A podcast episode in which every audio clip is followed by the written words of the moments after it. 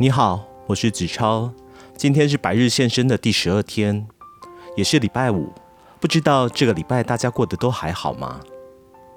今天为大家挑选的一篇是我最近很喜欢的一篇散文。散文的内容是在讲现代人的寂寞。散文的标题是“你若懂我，该有多好”。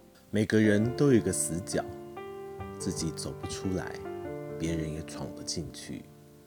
我把最深沉的秘密放在那里。你不懂我，我不怪你。每个人都有一道伤口，或深或浅，盖上布，以为不存在。我把最殷红的鲜血涂在那里。你不懂我，我不怪你。每个人都有一场爱恋，用心、用情、用力，感动也感伤。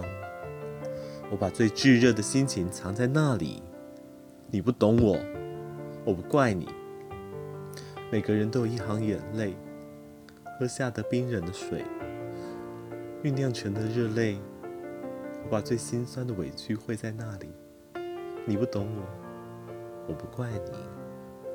每个人都有一段告白，忐忑、不安，却饱含真心和勇气。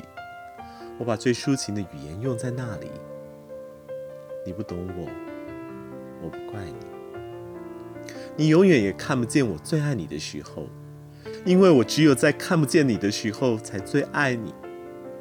同样，你永远也看不见我最寂寞的时候，因为我只有在你看不见我的时候，我才最寂寞。也许我太会隐藏自己的悲伤，也许。